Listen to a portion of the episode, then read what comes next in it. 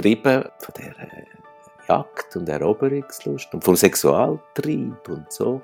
Und insofern ist, ist für mich der Wegfall von dem, von dem Trieb fast wie eine Befreiung gewesen. Jedes Leben mit Krebs ist anders. Und trotzdem haben sie vieles gemeinsam. Angst, Liebe, Schmerz und Hoffnung. Es gibt nicht die eine Antwort für alle. Aber vielleicht findest du in diesem Podcast eine für dich.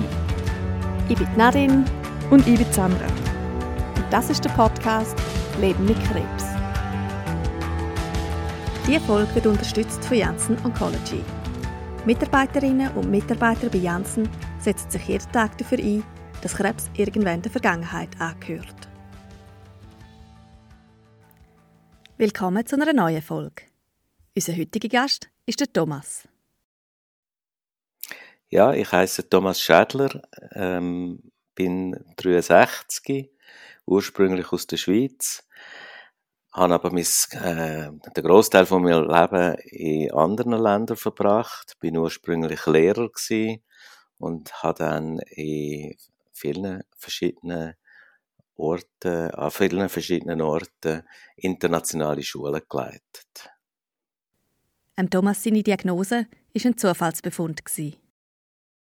Ich bin äh, gesund und munter gewesen, ähm, ein sehr lebhaftes Leben geführt, mit Auf und Ab und viel hektisch, mit äh, beruflichem Erfolg und äh, in den Beziehungen hat es manchmal Krisen gegeben und äh, also so mitten im Leben gestanden, wo ich ähm, mit 49 die Diagnosen bekommen habe, Prostatakrebs.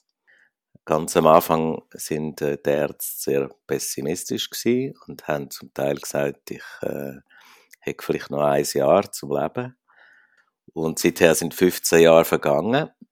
Ich habe die ähm, Sache bei weitem überlebt, aber es ist auch ein dauernder Kampf gegen die Krankheit wo im Verlauf der Zeit auch immer extremer wird und immer stärker auftritt und immer bedrohlicher wird.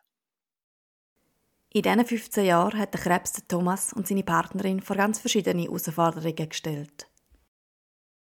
Der interne Rahmen ist schon der dass die Krankheit immer sehr prominent äh, vorhanden war, weil sie hat äh, viel Behandlung braucht. Also ich bin dauernd unter irgendwelchen Medikamenten gestanden oder äh, Bestrahlungen und so weiter. Ähm, und das hat einerseits, äh, ist, ist, ist, ist einerseits eine grosse Belastung körperlich, andererseits ähm, ein dauernder Stress, weil man das muss organisieren und, und logistisch auf die Schiene bringen, dass das dann auch klappt. Neben der aufwendigen Organisation von allen Terminen hat der Krebs aber auch ein allgemeines Ungleichgewicht in die Partnerschaft gebracht. Es ist alles immer nur um mich und meine Gesundheit gegangen. Also alles äh, hat sich eigentlich dem müssen unterordnen. Unsere Aktivitäten, unsere Reisen, unsere Ferien äh, und, und so weiter. Es ist immer darum gegangen, dass zuerst die Frage im Raum gestanden ist, was, was ist für Krankheit wichtig und für Behandlung wichtig und dann erst sekundär, was ist uns wichtig. Und da ist selbstverständlich, oder weiß ich sehr sicher, meine Frau ähm, oft auch ein bisschen zu kurz gekommen. Also es ist eben dann nicht einfach eine ausbalancierte ähm, Beziehung, wo Bedürfnisse von beiden immer gleichwertig sind, sondern die Krankheit hat so richtig, äh, ist immer im Zentrum gestanden. Um diese Herausforderungen zu meistern, haben Thomas und seine Partnerin vor allem gut miteinander kommunizieren. Ich glaube, das ist das A und O, dass man eine gute Gesprächskultur hat und offen und direkt über alle Themen redet. Und das haben wir von Anfang an sehr, sehr gut können. Ähm, also es hat einfach kein Tabu gegeben. Und wenn etwas ähm, in der Luft war, dann hat man es auch angesprochen. Und solange darüber geredet, bis man irgendwie äh, einen Schritt weitergekommen ist oder eine Lösung gefunden hat. Das, das haben wir bis heute einfach äh, sehr gut gemacht. Dann hat, hat meine Frau aber auch eine ganz gute ähm, Art und Weise zum manchmal sagen so, jetzt lange es aber mit Reden, jetzt leben wir wieder ein bisschen. Und dann ähm, haben wir auch immer wieder ganz schöne Erlebnisse gehabt, Reisen, zusammen essen oder ganz kulturelle Ereignisse, wo, man, wo das wirklich ähm, dann nicht dauernd prominent war. Aber ich glaube schon, dass wenn man nicht darüber reden kann und, und die Sachen nicht ansprechen und nicht äh, eine Sprache dafür äh, findet, dann habe ich das Gefühl, hat man fast keine Chance, das irgendwie zusammen, zusammen zu lösen. In diesem Prozess hat Thomas auch die Hilfe von einer Fachperson sehr geholfen.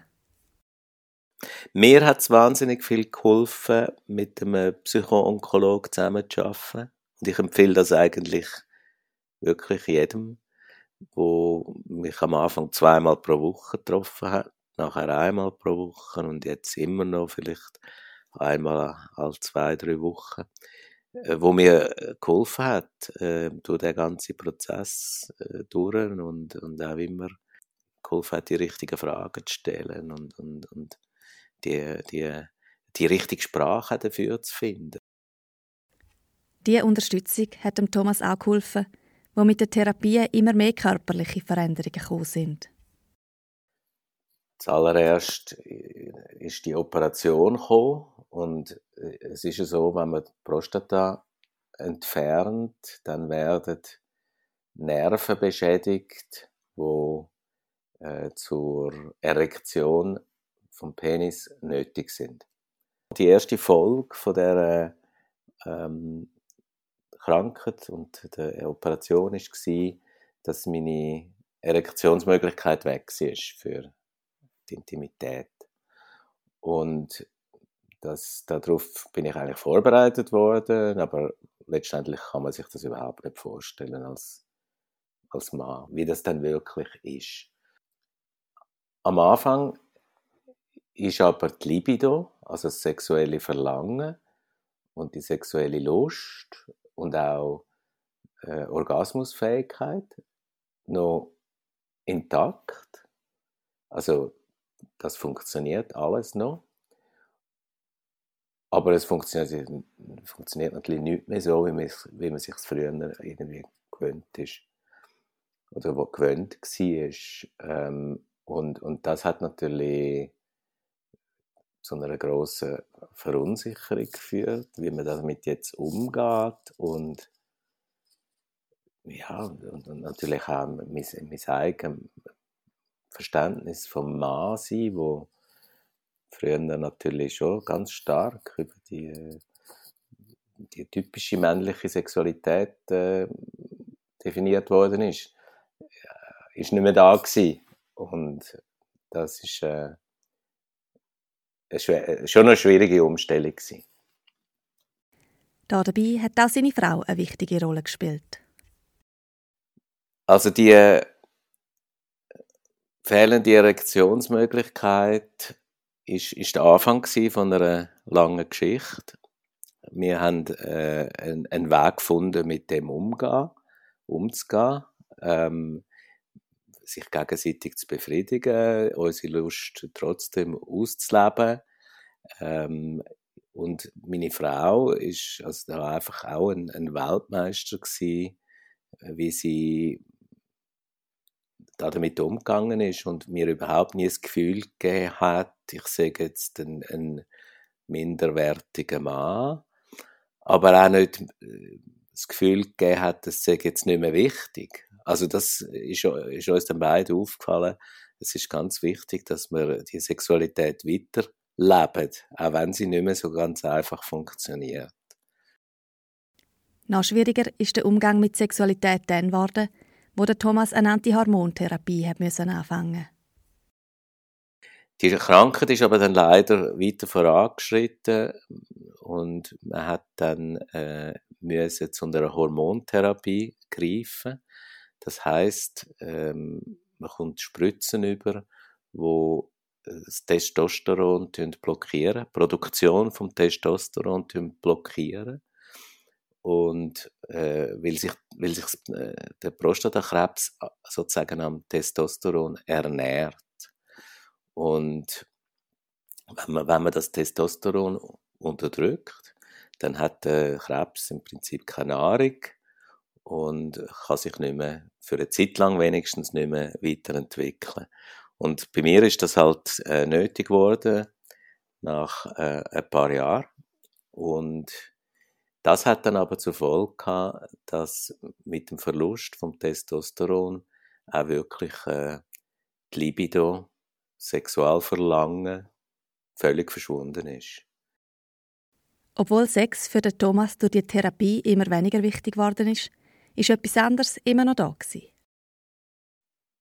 Das hat nicht beeinflusst ähm, mein, mein Bedürfnis nach, nach Zärtlichkeit, auch nicht mein Bedürfnis nach Nähe und, und, und, und, und Intimität im, einer nicht körperlichen, äh, auf eine nicht körperliche Art und Weise. Aber es hat schon äh, eine dramatische Veränderung äh, gegeben. Und das ist für unsere Beziehung und auch für meine Frau schon wahnsinnig schwierig gewesen, weil das ist für sie nicht so gewesen. Also ihre ist nicht plötzlich weg gewesen, sondern die, ihre eigene ähm, Libido ist noch, ist noch voll da und, und, und auch das Bedürfnis nach Sexualität.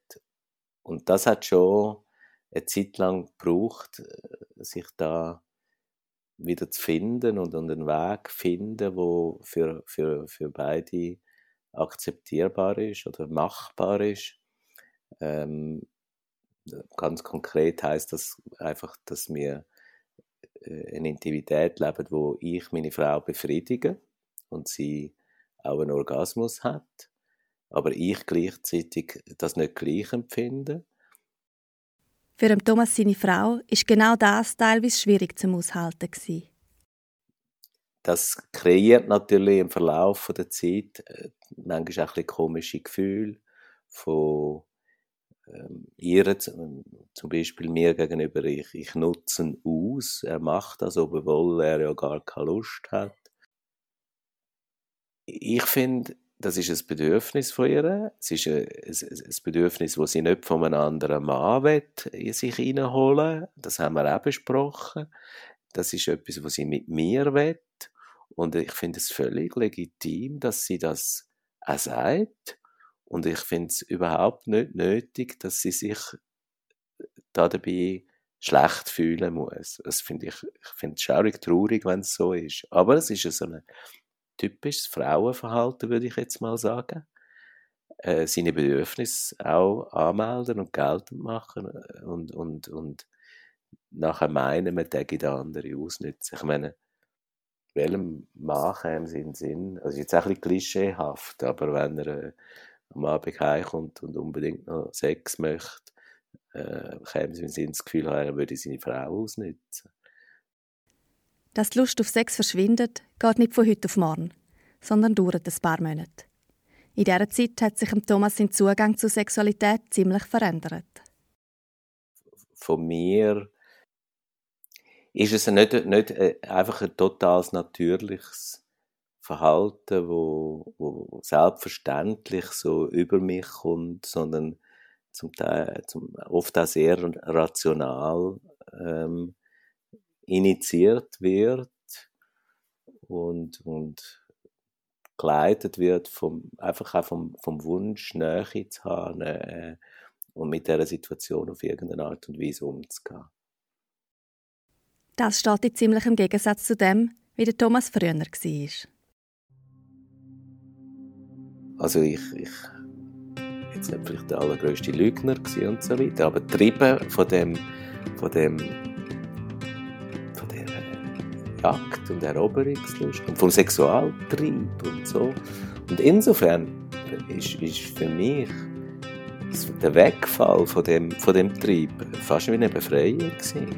Also, das ist so wie Ruhe finden, zu mir selber kommen, ähm, ehrlicher sein, viel mehr Zeit für andere Sachen.